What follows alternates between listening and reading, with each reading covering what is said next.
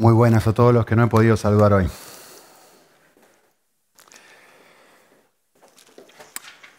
Durante bastantes años hice un esfuerzo muy consciente de, no estudiar el libro de Job. Eh, creo que inconscientemente estaba pensando, eh, si yo estudio este libro, probablemente Dios me va a hacer pasar por algunas cosas que este hombre pasó. Así que prefiero no leerlo. Eh, lo leí, lo, he leído varias veces, pero nunca he hecho un estudio como el que estoy haciendo ahora. Em, finalmente, con los años, voy aprendiendo de que eh, uno, no puede evitar el sufrimiento. ¿sí? Estudie o no estudie el libro de Job, finalmente todos vamos a sufrir. Todos vamos a pasar por situaciones muy dolorosas, difíciles, y creo que algo que voy aprendiendo, porque estoy, estoy dedicándome a estudiar el libro este, em, algo que voy aprendiendo, entre muchas otras cosas que voy aprendiendo, es que lógicamente es mucho mejor estar preparado que, que venga una situación de dolor y, no saber bien cómo enfrentarla. Eh, esta semana leí un proverbio que estaba muy bueno, que dice, dedicarles canciones al afligido es como echarle vinagre a una herida o, como andar desabrigado en un día de frío. ¿Qué, está diciendo este proverbio? Eso no se hace. Es decir, tú, no vas a una persona que está afligida, que le está pasando mal, que está sufriendo, y le vas a cantar una canción. ¿no? Es como echar vinagre en una herida, o es como salir un día de frío y estar desabrigado. Uno no hace esa clase de cosas. Es decir, aplicado a esto que les estoy diciendo, ¿no?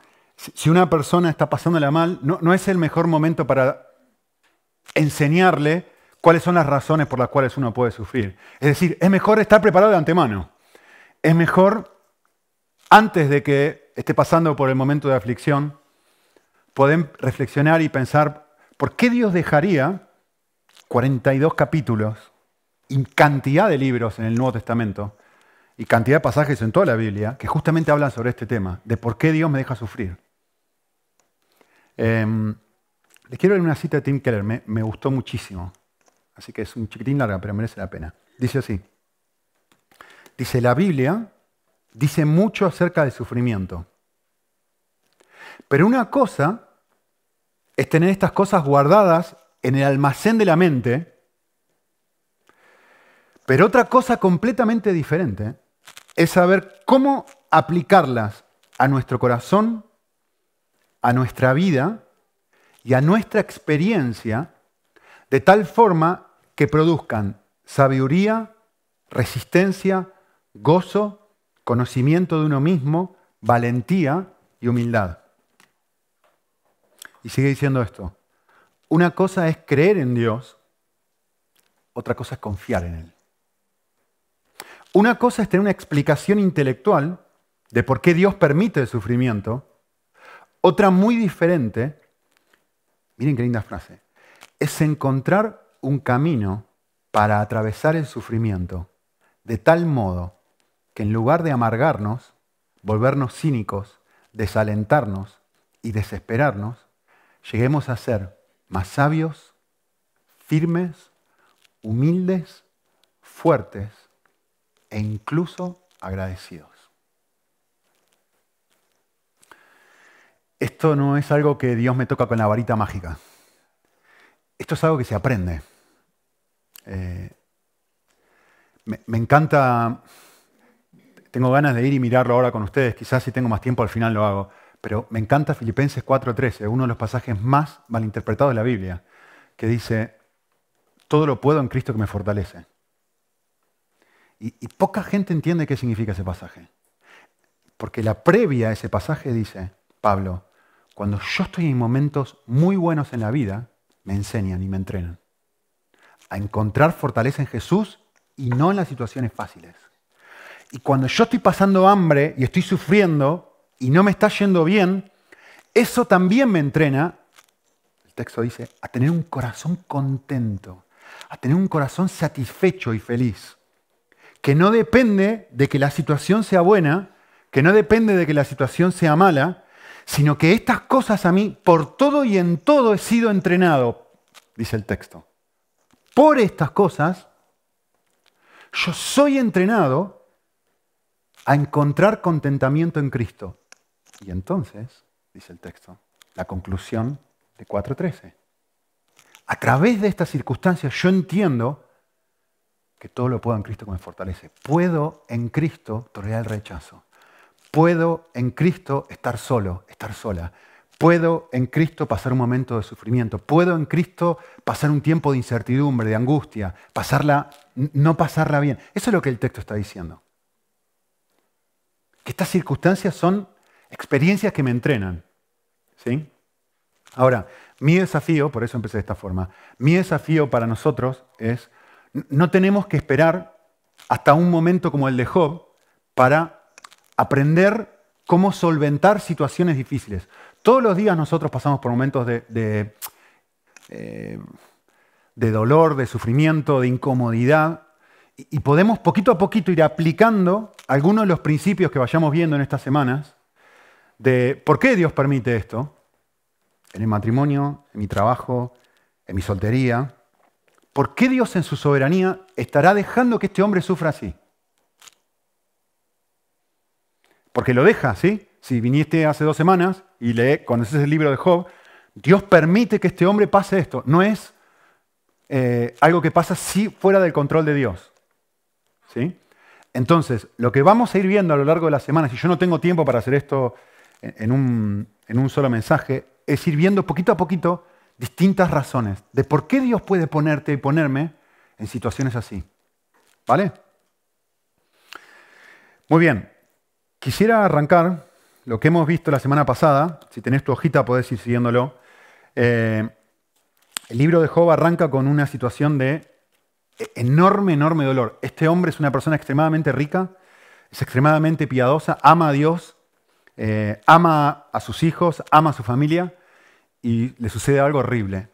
Pierde todo lo que tiene y todos sus hijos mueren. ¿Sí? La respuesta de Job a esta situación versículo 20 y 22 del capítulo 1, es adorar a Dios y decir, Él es soberano. Él tiene el derecho de quitarme, Él tiene el derecho de darme. Yo voy a seguir bendiciendo su nombre. Lo que Gaby acaba de leer en el capítulo 2 es qué pasa después de que Job responde de esta manera y nos va a trasladar al cielo. ¿Sí? Ahora, quisiera comenzar diciendo algo.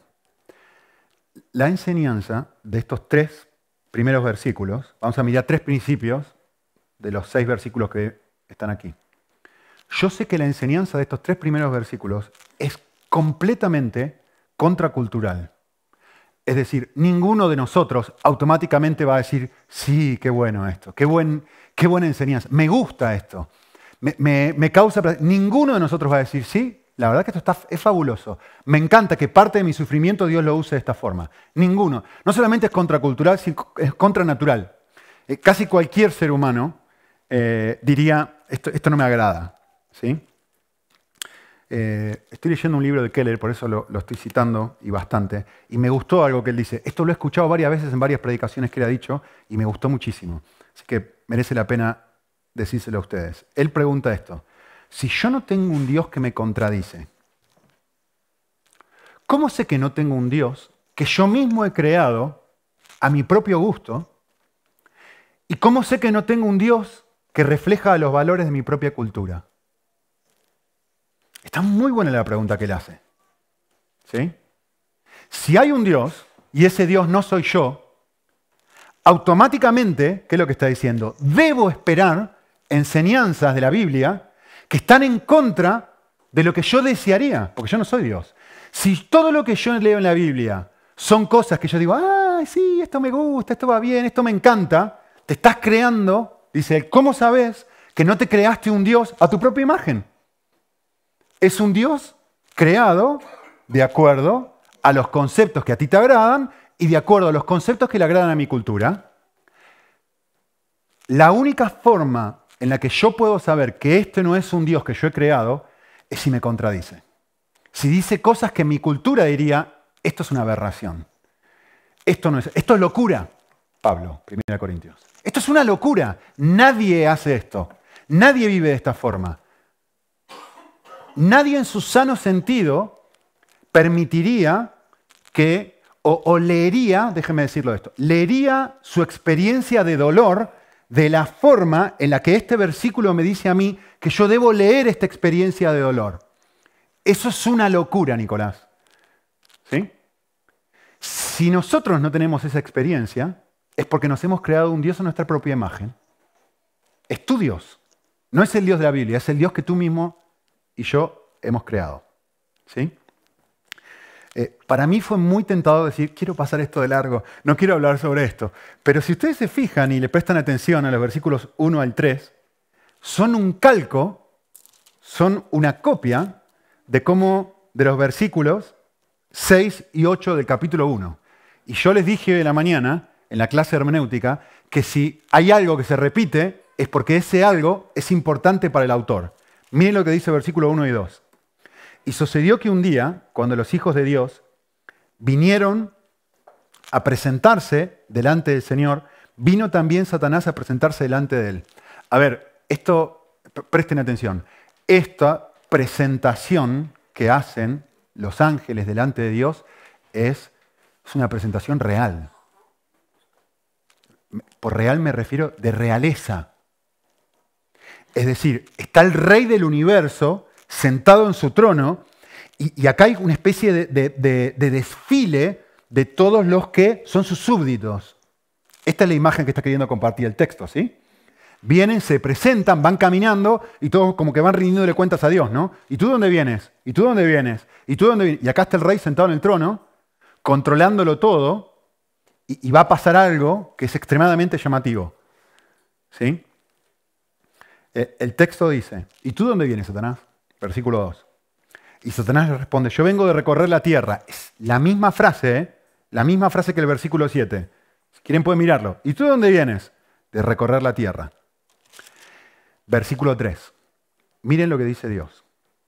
Y el Señor dijo a Satanás, lo mismo que dice en el versículo 8 del capítulo 1. ¿Te has fijado en mi siervo Job? ¿Qué es lo que tiene que fijarse de Job? Su dolor. Su respuesta frente al dolor. Dios le dice a Satanás, ¿viste lo que pasó? ¿Viste lo que acaba de pasar? Este hombre acaba de perder a su familia, este hombre acaba de perder todo lo más precioso que tiene, su dinero, su casa, su coche, su todo, todo, todo, todo. Acaba ¿Lo has visto? Y miren lo que hace Dios. Y dice, no hay nadie como Él en toda la tierra, intachable, recto, temeroso de Dios, apartado del mal, y todavía, yo les expliqué esta palabra hace dos semanas, y todavía conserva su corazón completo, íntegro, todavía sigue amándome como el primer día. Vale. Quisiera que noten esto. ¿Qué está pasando acá? La respuesta de Job frente a su sufrimiento le trae gloria a Dios. Es decir, el sufrimiento que pasa a este hombre le trae en el cielo honra a Dios. Y lo choqueante del caso, esto es lo choqueante para mí al mirar este texto, es que este motivo parece ser lo suficientemente bueno como para justificar el dolor de Job. Esto, si lo decís afuera de la iglesia, sería una aberración. Es decir, la gente diría esto, Nicolás, tu Dios es un sádico. Tu Dios encuentra placer en que tú sufras. Tu Dios se pavonea, es decir, recibe honra, recibe gloria, cuando tú estás sufriendo como loco. ¿Eso es lo que tú me estás diciendo que este versículo enseña? Desafortunadamente, eso es lo que te estoy diciendo que el versículo enseña. Y ahora quiero explicárselos. ¿sí? Pero antes de hacerlo, quisiera hacer una salvedad. Quisiera decirles algo, y esto es muy importante. Desde un punto de vista bíblico, el sufrimiento no tiene un único propósito desde un punto de vista bíblico, todo sufrimiento tiene múltiples propósitos, tiene más de un propósito a la vez. Esto a veces uno piensa en el dolor y en el sufrimiento y automáticamente va a la pregunta, ¿por qué Dios permite que pasa esto? Y trata de encontrar una cosa, ¿no? Si vale, debe ser por esto, debe ser por esto. Y no digo que no haya una razón, pero quizá la imagen que me ayuda a mí es, una cosa es como, cuando estoy pasando por un momento de dolor, ¿sí? No es que se dispara una bala, vale, hacia allí, ahí está el propósito. Más bien es como una metralleta.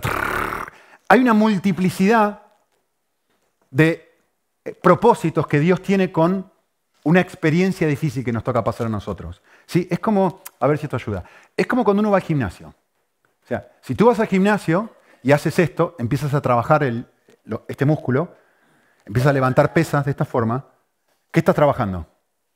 El bíceps. Y prácticamente solamente el bíceps. ¿Sí? Si tú haces natación en el gimnasio y vas a un gimnasio cerrado y estás haciendo natación, ¿cuántos músculos estás trabajando? Todos.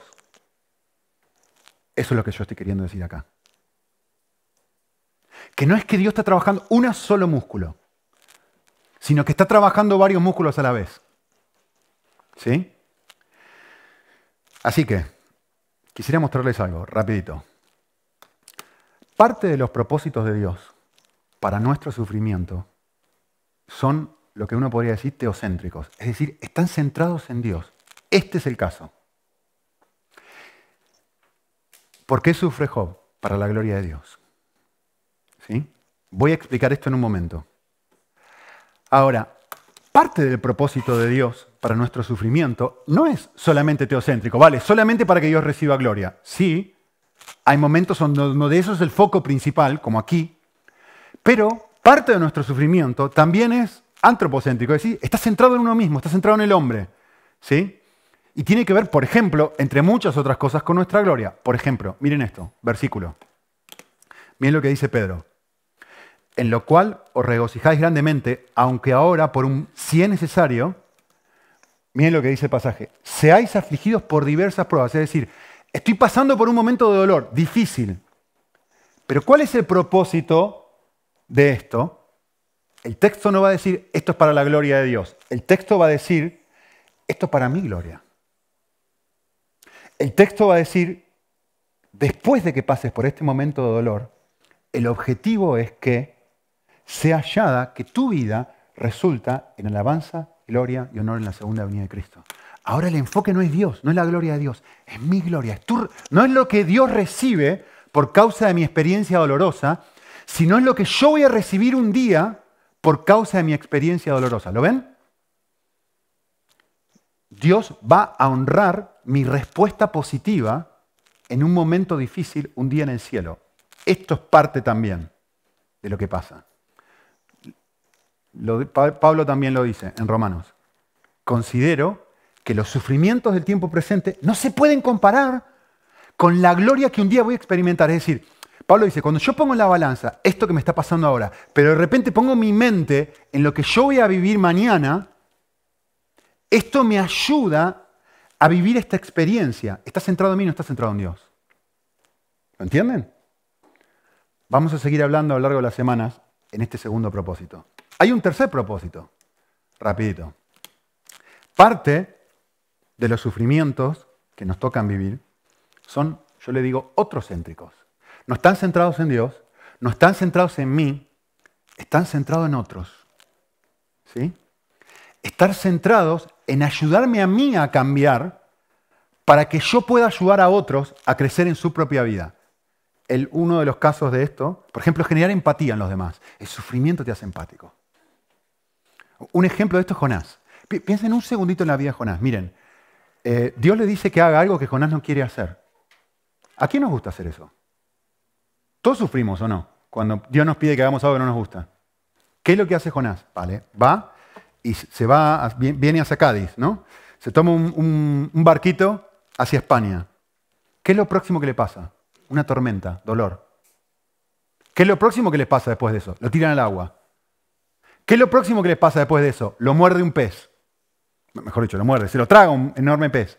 ¿Cuánto tiempo está ahí adentro? Seguro que, le estaba, seguro que estaba cantando cantitos de gloria, de alabanza. Tres días adentro de un pez, sin comer, sin tomar nada. es una experiencia hermosa. Y uno dice, ¿por qué? Después de eso, ¿qué le pasa?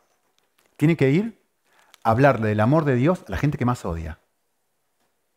A la gente que ha matado, a gente que él ama, los de Nínive, sus enemigos. Miren lo que dice el texto, miren. Este es el final de Jonás. A lo largo de todo el libro de Jonás, si hay algo que se destaca en la vida de Jonás, es que está enojado. Está con bronca. No, yo ahí no voy ni loco. Y se va en el capítulo 1. Todo el tiempo Jonás está enojado. ¿Sí? Y miren cómo termina el texto. Así termina el libro de Jonás. Estos son los últimos versículos de Jonás. ¿eh? Al final, en el capítulo 4, Jonás tiene un nivel de enojo y bronca y dice, mejor me es morir que ver esto, que tú tienes compasión sobre esta gente. Y miren lo que le dice Dios a Jonás. Eh, entre paréntesis, eh, Jorge y yo tenemos esto bien fresquito. Antes de que pase esto, Jonás está así esperando a ver si vas a destrozar a esta gente. Y hace un calor están en medio del desierto y hace un calor. Estábamos en Sudán hace nada, tres días, y cuando vas caminando por la calle, lo único que querés es sombra. Por favor, de un pedacito de sombra. Porque el calor te destroza. Y estamos casi entrando en el invierno. 36 grados de calor y no se puede caminar 30, 40 metros porque te morís de calor. Y con, Jorge nos reíamos, ¿no? Porque ¿dónde está la sombra? De hecho, en Sudán hay un dicho que dice, mira qué linda sombra para poner, dormirte una siestita. En donde hay sombra, este tirás ahí, siempre. Y Jonás, justamente, estaba en un lugar de extremo calor, extremo calor. Y Dios le provee una planta, y luego esa planta se, eh, se muere, y Jonás se enoja. Y mira lo que pasa. El texto dice, entonces dijo Dios a Jonás, ¿tienes acaso razón para enojarte por causa de esta planta? Y él respondió, por supuesto. Y, miren esto, tú tuviste compasión. Tú te apiadaste apiad, apiadaste. Tú tuviste empatía por una planta. ¿Por qué? Porque esa planta te estaba dando sombra. Pero tú no quieres que yo tenga empatía sobre esta gente. ¿Por qué sufre Jonás? ¿Por qué le pasan las cosas que le pasan? ¿Por qué pasa por la tormenta? ¿Por qué está en el pez? ¿Y por qué Dios a propósito en el capítulo 4 lo deja sufrir un sol abrasador? Jonás, tú quieres que todo, todo el mundo tenga empatía y compasión contigo. Por eso oraste lo que oraste en el capítulo 2. Pero tú tienes empatía por otros. ¿Tienes empatía por esta gente que no saben? Son 120 mil personas. ¿Tienes empatía por ellos? ¿Tienes misericordia sobre ellos? ¿Tienes gracia? ¿Cómo está tu corazón? ¿Qué está queriendo hacer Dios? Está queriendo transformar el corazón de Jonás y dejándolo sufrir, no por amor a Jonás, por amor a otros. ¿Sí? ¿Lo ven? Lo mismo dice 1 Corintios, pasaje súper conocido, eh, Dios nos deja pasar por situaciones de dolor. ¿Para qué? Para consolarnos en los momentos de tribulación, para que nosotros podamos consolar a los que están pasando un tiempo difícil. ¿Lo ven? Acá está bien claro. Esto es un sufrimiento otrocéntrico. No está centrado en Dios y en la gloria de Dios como primer objetivo. No está centrado en mí principalmente, ni en mi gloria futura, ni en lo que va a suceder. Está centrado en cómo esto me cambia para poder ser bendición para otras personas y poder consolar a cualquier persona que está pasando por un momento de dolor. ¿Lo ven? ¿Qué, qué estoy queriendo hablar? Distintos propósitos distintos objetivos que tiene Dios a lo largo del sufrimiento, que son paralelos. Vale, este que nos toca mirar ahora tiene que ver, este teocéntrico, tiene que ver con la gloria de Dios. ¿sí? Yo quisiera explicar este pasaje con una, frase un poco complicada y, y después la voy a explicar con ejemplos. Así que aquí está mi frase complicada. ¿Qué es lo que está enseñando este pasaje? Primeros tres versículos. Este pasaje dice esto en una relación de profundo amor, hay una conexión indisoluble entre la forma de vivir de las partes, de una de las partes, y el efecto que esa forma de vivir produce en la vida de la otra. Lo digo de vuelta, estamos hablando, Job sufre, Dios recibe gloria. ¿Sí? Esta es la enseñanza del texto. Yo lo estoy diciendo de una forma complicada y ahora lo explico. Lo digo de vuelta. Cuando realmente hay mucho amor entre dos personas, ¿sí? Si realmente, si realmente hay un amor extremadamente profundo entre estas dos personas, hay algo que no se puede quebrar, que la vida de la persona tiene un efecto sobre la vida de la otra. ¿Qué quiero decir? Les voy a dar un ejemplo. Mi hija está en una situación en el colegio ahora donde le dan tarea y tarea y tarea y tarea y tiene un montón de deberes todos los días. ¿A qué niño de 11 años le gusta eh, hacer tarea? A ninguno. Deberes, sufrimiento, dolor. ¿sí? Es una situación donde ella tiene que responder de una determinada manera. ¿Qué es lo que ella hace? Es una chica bastante responsable, entonces, ¿qué es lo que hace? Todos los, de hecho, hoy, mientras yo estaba dando clase al principio, estuvo una hora haciendo la tarea, solita, mamá no está acá. Sí, yo tampoco estaba. Y le pregunté, ¿qué vas a hacer en la hora que te toque estar esperando? Me dice, voy a hacer la tarea porque mañana tengo un examen. ¿Sí? Entonces, en una situación no agradable, la respuesta que ella tenga, es decir, sufrir, estudiar mucho, estudiar en un momento donde ella tiene que, le gustaría descansar, le gustaría estar haciendo otra cosa, ¿sí? A ella le permite pasar con éxito esa prueba, ¿sí o no? Le va a dar buena nota. Vale. Esto es muy obvio, ¿no? Lo mismo hace Job. Pasa por una situación de dolor y responde como Mica, responde bien. Ahora, acá está la clave, ¿eh? Quiero que capten esto. Las buenas notas de Mica como padre, porque yo tengo una relación de amor con ella y ella tiene una relación de amor conmigo, sus buenas notas son mis buenas notas. Y sus malas notas son mis malas notas. En un sentido muy, muy, muy real y muy cercano, cuando a ella le va mal, a mí me va mal. ¿Por qué? Porque la amo. Porque la quiero en un sentido, pero realmente, probablemente a ustedes, si, a ustedes yo les digo, ah, Mica se sacó un 9 en, la, en matemática, ¿eh? siguen derecho. Cuando ella viene de colegio, papá, me saqué un 9, me saqué un 10. El nivel de alegría que eso, si yo les digo a ustedes, y es normal esto, no, no, Miquita no le fue bien en la matemática, ay, qué pena, y se van a pensar en otra cosa. ¿Por qué? Porque no te afecta sus malas notas. No, te, no tenés una relación de amor que yo sí tengo con ella, pero sí la tenés con tus hijos. ¿O no? Cuando realmente esté este vínculo, cualquier cosa que les pasa a ellos te la pasa a ti.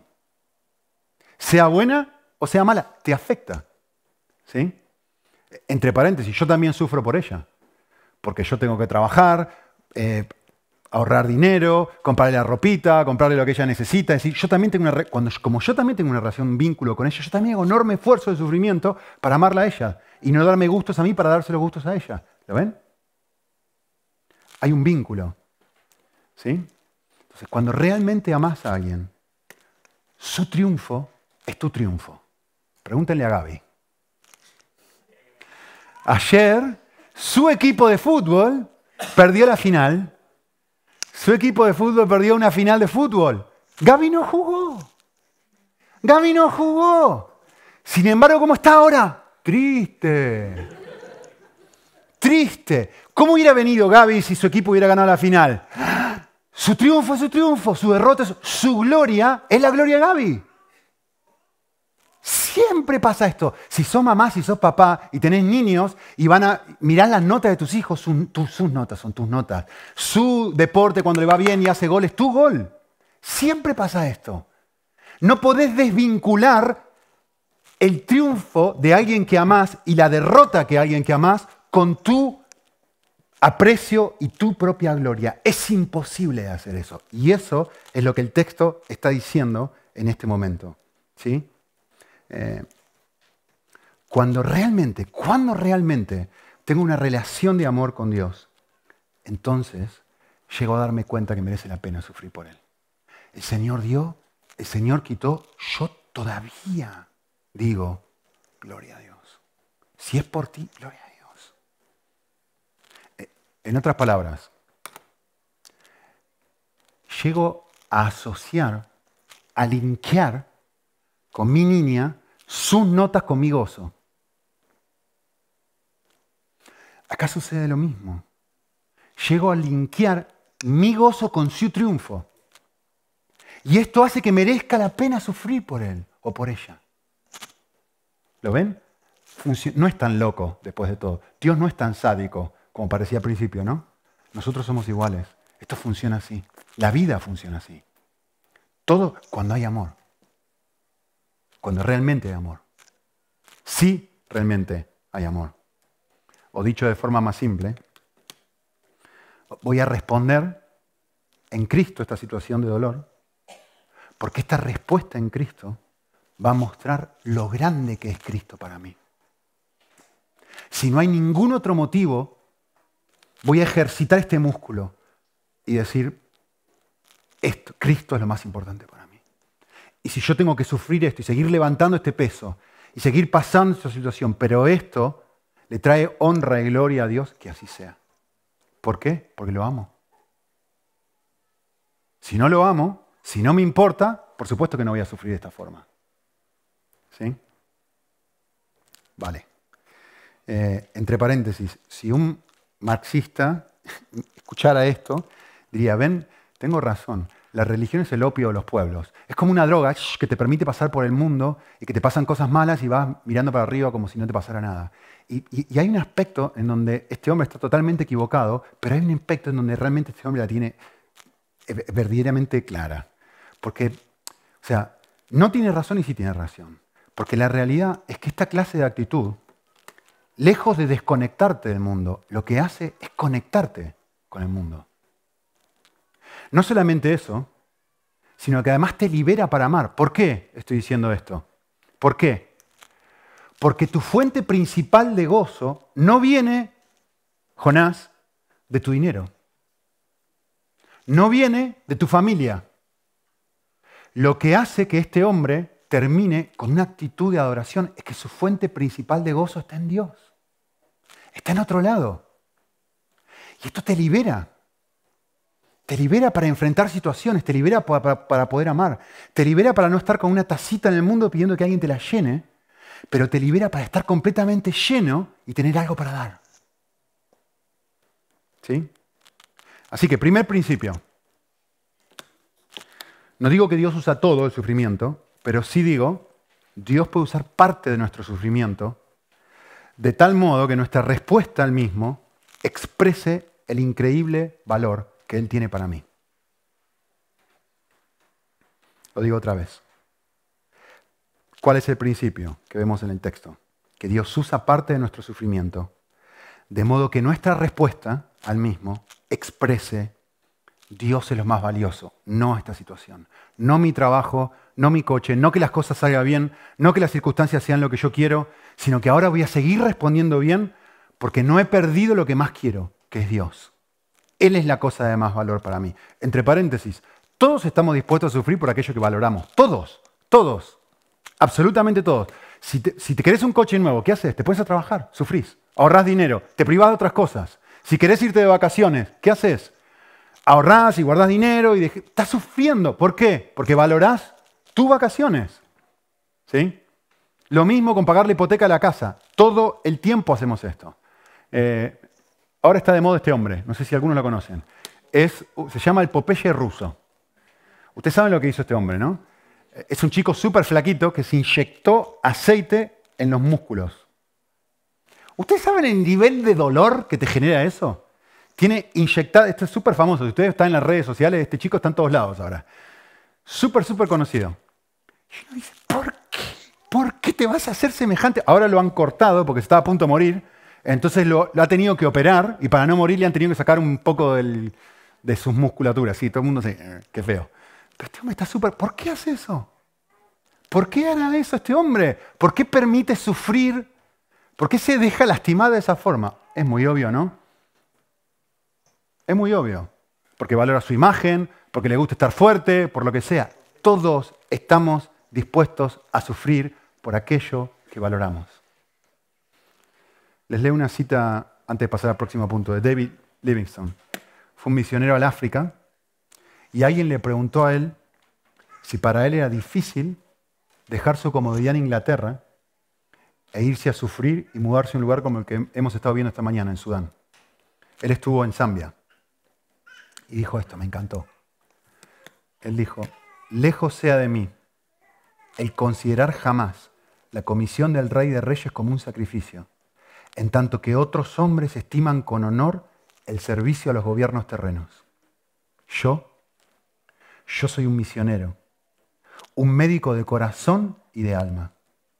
Dios mismo tuvo un único hijo y él también fue un misionero y un médico. Yo soy una imitación pobre, muy pobre, o quisiera serlo, pero en este servicio espero vivir y aquí quiero morir. Todavía lo prefiero a las riquezas y a la vida fácil. Esta es mi elección. Así que, ¿qué, enseñan estos versículos? Dios le dice a Satanás, ¿viste? Job me atesoraba y me amaba cuando todo iba bien. Él me sigue atesorando cuando todo va mal. Y Dios le dice a Satanás, ¿te das cuenta? Yo soy su mayor tesoro. Yo soy la cosa que él más ama. ¿Sí? Vale. ¿Cuál es la respuesta de Satanás? Versículo 4. Y dice, Satanás respondió al Señor, piel por piel, todo lo que el hombre tiene dará por su vida. Extiende su mano, toca su hueso y te va a maldecir en su propia cara. ¿Qué es lo que Satanás le dice a Dios? Vale, le tocaste todo lo que él ama, pero te falta que le toques una cosa, lo más valioso que él tiene, él mismo. quítale su salud y vas a ver cómo deja de amarte. Tim Keller dice esto, me encantó esta pregunta. Él dijo, cuando los tiempos son buenos, ¿cómo sabes que amas a Dios? O si simplemente amas las cosas que Él está dando, Él te está dando, o lo que Él está haciendo por ti. Son los tiempos de sufrimiento y los tiempos difíciles lo que muestran y sacan a la luz lo que yo verdaderamente amo. Que es justamente lo que Satanás le está diciendo a Dios. Este hombre te ama porque no le has tocado todavía lo que realmente le duele. Tócale lo que realmente le duele y te va a escupir en la cara. Como el joven rico, ¿se acuerdan? El joven rico dijo, yo estoy dispuesto a obedecer cada uno de los mandamientos que existen en la Biblia. Pero un momento, le dice Jesús, perfecto. Ahora vas a ver algo. Vamos, obedece este mandamiento. Vende todo lo que tenés. Vení y seguime. ¿Cuál es la respuesta de este hombre? No. Yo pregunto, me pregunto y te pregunto, ¿qué cosa que Dios me quite haría que yo dejase de amarlo? Pensar un momento. No, no, si Dios es mi mayor tesoro, ¿ok? Si Él me quita qué cosa, haría que yo dijera, hasta aquí. Hasta aquí. Ahora, ¿cómo te das cuenta de esto? Es fácil. ¿Qué te hace llorar?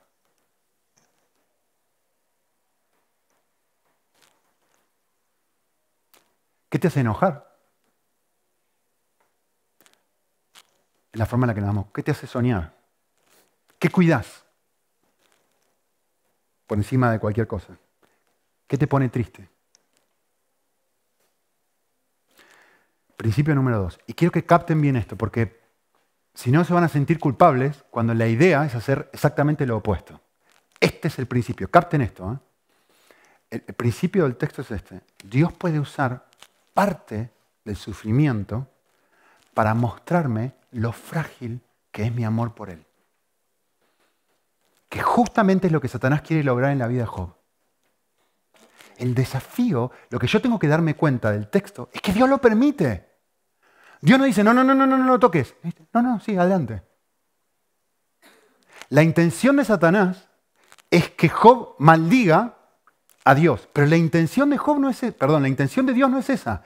La intención de Dios, si uno estudia todo el libro, es que Job pueda saber lo que Dios ya sabe. Al final del libro, Dios no está, uy, mira, este hombre no me amaba tanto como yo pensaba. No, no, no, no, no, no. Al final del libro, ¿quién es el que está sorprendido? ¿Quién es el que ha visto la fragilidad de su amor? ¿Job o Dios? Así que capten bien esto. ¿eh?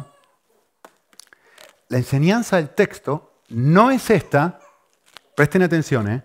no es, si no me amas, te voy a producir una enfermedad. Esta no es la enseñanza del texto. La enseñanza del texto es esta. La enfermedad va a mostrar lo que ya era una realidad. ¿Cuál es la realidad? Que no me amas tanto como tú pensabas. Lo que esta segunda experiencia le va a mostrar a Job este era un hombre intachable, perfecto, sin problemas y nada. Pero de repente va a empezar a pasar la peor. Y al final del libro se va a dar cuenta de algo. Me retracto y me arrepiento en polvo y ceniza. No era tan santo como yo pensaba. No estaba tan bien como yo imaginaba. Y esta experiencia está haciendo eso permitiéndole a Él ver su corazón. Ahora, el desafío de esto no es decir, qué triste, sentirme mal. No, no, no, no. El desafío de esto es otro. Es recordar que no es, vale, Dios está tratando de probar mi corazón para que yo responda bien. No, Dios está tratando de mostrar y que yo vea la oscuridad de mi corazón para que yo pueda darme cuenta que aunque yo no lo ame, Él sí que aunque yo sea infiel con Él, Él sigue siendo fiel conmigo. Por eso les puse lo que les puse en la pantalla. Dios nos ama por gracia. Él no descubre algo de nuestro corazón. Nosotros somos los que descubrimos algo del nuestro. El desafío es este. El desafío es que Dios no simplemente nos ama y nos acepta con total y completa incondicionalidad, que eso es fabuloso. El desafío es que Dios permite a Job pasar por esta clase de experiencias con el objetivo de qué? De cambiarnos. Es un regalo adicional de parte de Dios para Job y de parte de Dios para ti y para mí. Ver la fragilidad de mi amor para fortalecer ese amor. Para que mi corazón sea lleno con Él y no con otra cosa. Vale, último principio.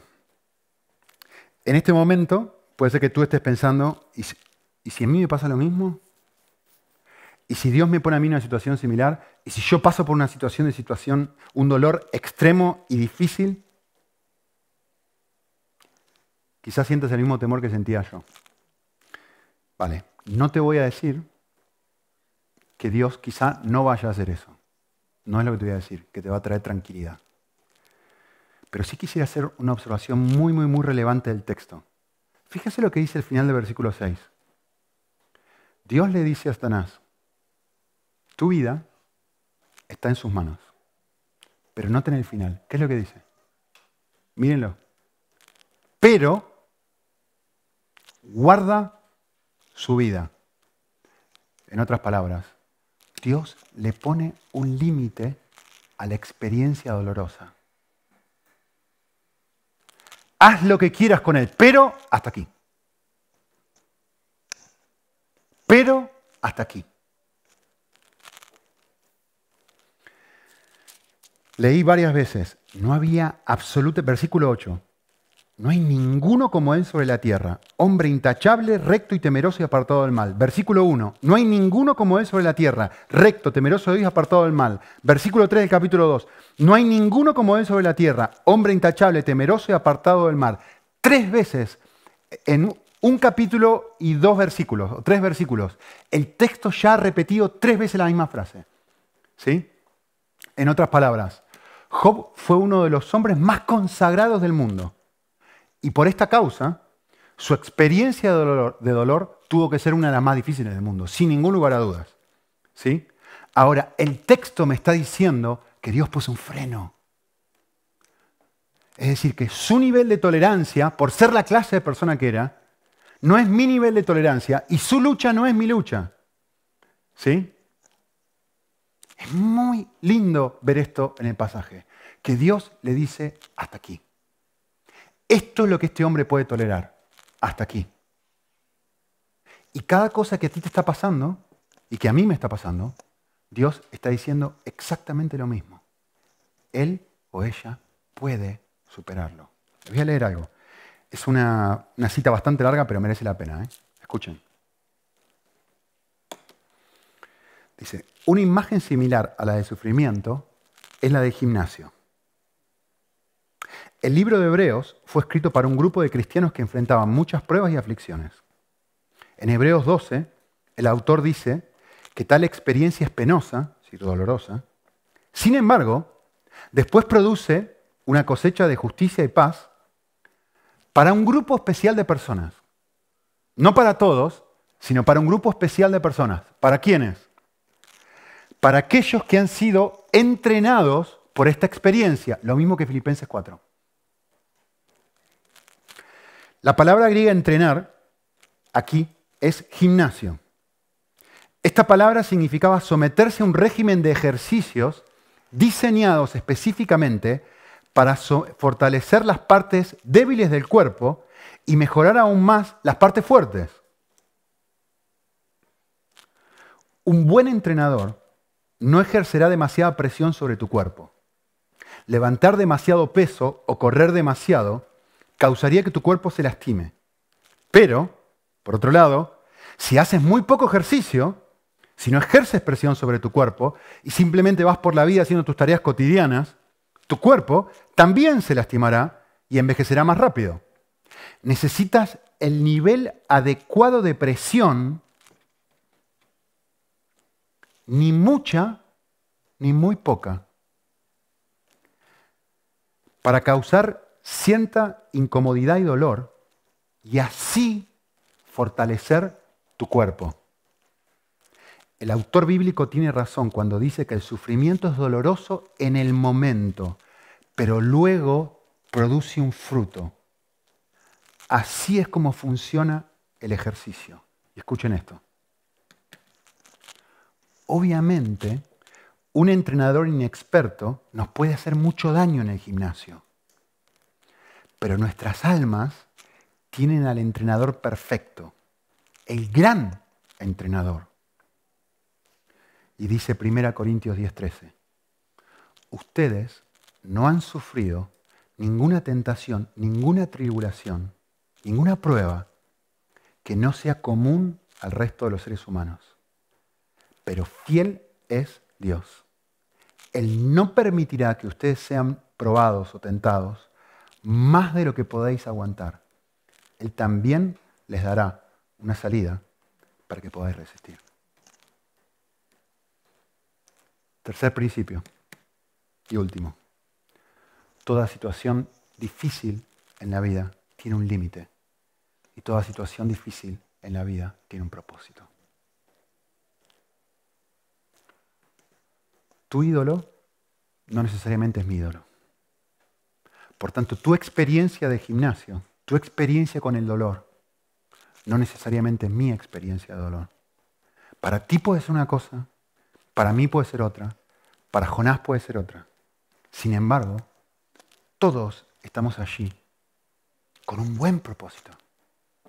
Esto no es un capricho de Dios. Es una experiencia que te ayuda amar al único que realmente puede satisfacer tu alma. Quisiera terminar con una historia, con algo que nos pasó en el viaje. Eh, lo que ustedes tienen ahí en la pantalla es una foto de donde estábamos, algunos de los niños. Eh, la mayoría de ustedes saben, estuvimos en Sudán. Y, si hay situaciones de dolor, de sufrimiento, eh, aquí tienen una situación de sufrimiento. Em, lo, puse por las dudas en Google, si quieren pueden ponerlo. ¿Cuál es el país más pobre del mundo? Sudán del Sur. Eh, la situación es horrible, es súper dolorosa, te, conmueve, te, rompe el corazón. Yo le mandé algunas fotos y yo le decía Jorge, la verdad que me, duele tanto que alguien se ría de esto, porque nosotros estamos llorando acá, viendo el dolor y el sufrimiento que está pasando a esta gente. Eh, me duele, me duele enormemente es una situación súper, súper difícil. Escorpiones, serpientes, eh, no hay luz, no hay internet. Internet ahí es una porquería, no funciona nunca. Eh, a la noche era transpirar y transpirar y transpirar y transpirar, no poder dormir.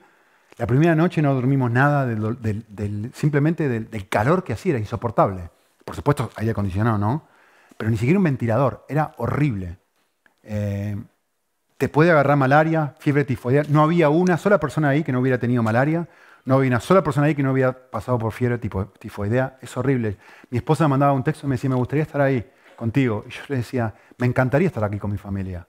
Me encantaría que mis hijos puedan estar en una situación así. Pero pienso y digo, me da miedo solamente, no, no el, el lugar en sí, sino el hecho de que se agarre una enfermedad. O sea, es que vas y te agarra. Por eso la gente va tan poquito tiempo. Esta gente, esta pareja que recién les habló George hace un ratito, ella se llama Becher y ella se llama Maja. Em, hubo un día, ellos tenían su habitación al lado de la nuestra, y esto es lo que quería contarles. Hubo un día que nosotros estábamos teniendo nuestro tiempo devocional, estábamos leyendo, y, y de repente ellos entran corriendo. Creo que era Maja la que vino corriendo. Feliz, los dos vinieron. Felices. Yo no puedo explicar el nivel de alegría que tenía esta gente. ¿Saben por qué? Habían descubierto, se habían enterado, que había una persona en Kuwait que quería apadrinar a 12 niñas. 12 niñas. ¿Saben cuánto es eso? Apadrinar a 12 niñas en ese lugar. 2.400 dólares por mes. Una persona que va a mandar 2.400 dólares al mes para apadrinar a 12 niñas. Tenían un nivel de felicidad, una alegría que yo no les puedo explicar. Y pero no solamente eso nos dicen, no solamente eso, sino que conseguimos dinero, alguien dudó dinero para comprar una van. Van se dice, ¿no? Una furgoneta, para comprar una furgoneta para poder llevar a los niños a cualquier lado. La alegría que esta pareja tenía, nosotros estábamos leyendo. Estaban tan contentos, tan contentos, tan contentos. Nosotros, por supuesto, nos alegramos con ellos, ¿no? Y, se fueron al cuarto. Y, Jorge y yo nos quedamos leyendo. Y yo les quiero contar lo que pasó después. Nosotros seguíamos leyendo, seguimos teniendo nuestro tiempo con Dios. Y al lado nuestro empezamos a escucharlos a ellos. ¿Saben lo que hicieron? Estuvieron una hora, una hora entera agradeciéndole a Dios, los dos juntos en pareja, nadie más, ellos dos. ¿eh? La alegría que salían de sus oraciones. No entendía un pomo lo que ellos estaban diciendo. Dos, tres, cuatro palabras entendía. Pero sí entendía una palabra, shukren. Shukren. Shukren, gracias. Gracias. Gracias, gracias. Cada dos minutos, gracias. Y de repente un silencio. Y yo escuchaba las voces de ellos cantando. Cuán grande es Él. En inglés. Cuán grande es Él. Cuán grande es Él. Cuán grande es Él. Y volvían a decir gracias, gracias, gracias. Cuán grande es Él.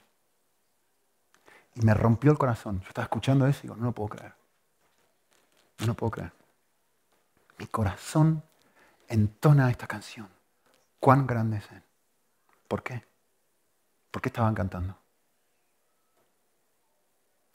no por sus vacaciones, no por su coche nuevo, no por eh, ganar más dinero, tener un trabajo más lindo, que Dios responda a sus oraciones, que le dé todo lo que siempre quiso y tal. Estaban con un nivel de alegría que no podrían frenar, porque estas niñas iban a tener comida para poder comer todos los días y, y una van para moverse.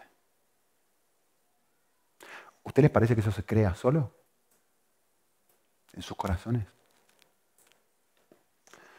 El desafío es parte de por qué Dios no nos da todos nuestros caprichos y todo lo que nosotros queremos, es porque también quiere hacer esto con nosotros. Parte de hacernos pasar por el, espacio y el momento de dolor de gimnasio es para que pasemos a encontrar placer en un coche nuevo, a encontrar el mismo nivel de placer y más en un coche nuevo, pero no para nosotros, para las niñas. Parte de por qué Dios nos permite pasar por las situaciones que nos permite pasar es para que nos cause placer lo que realmente debe causarnos placer. y, además lo que realmente causa placer. Tiene el poder para llenar el corazón. ¿Qué es esto? Es vivir con Él como Job, como su mayor tesoro. Y de esta forma vivir como Bejer y Maja, con un corazón lleno que les causa placer amar a otros. ¿Sí? No digo todo, pero sí digo parte. Es para que aprendamos esto. ¿Sí? Oramos.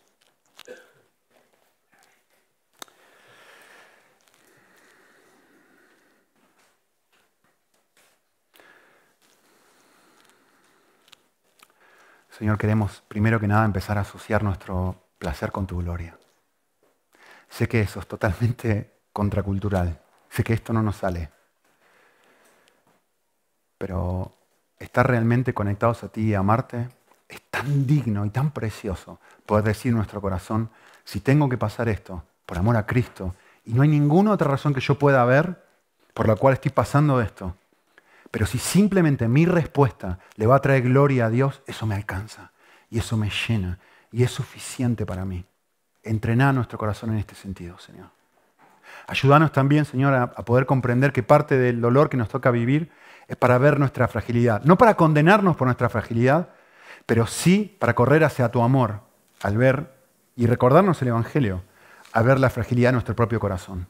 Y finalmente, Señor, como hemos dicho ahora, que parte que podamos entender tú, cómo tú le has puesto un freno a nuestro dolor, un límite a nuestro dolor y también un propósito, un propósito precioso, de ir cada vez transformándonos a la imagen más de tu Hijo. Ayúdanos, Señor, en Cristo, a poder apropiarnos de estas verdades para que en el momento donde nos estamos pasando tan bien puedan eh, eh, funcionar como una columna, como una base, como un fundamento para sostenernos. En Cristo Jesús. Amén.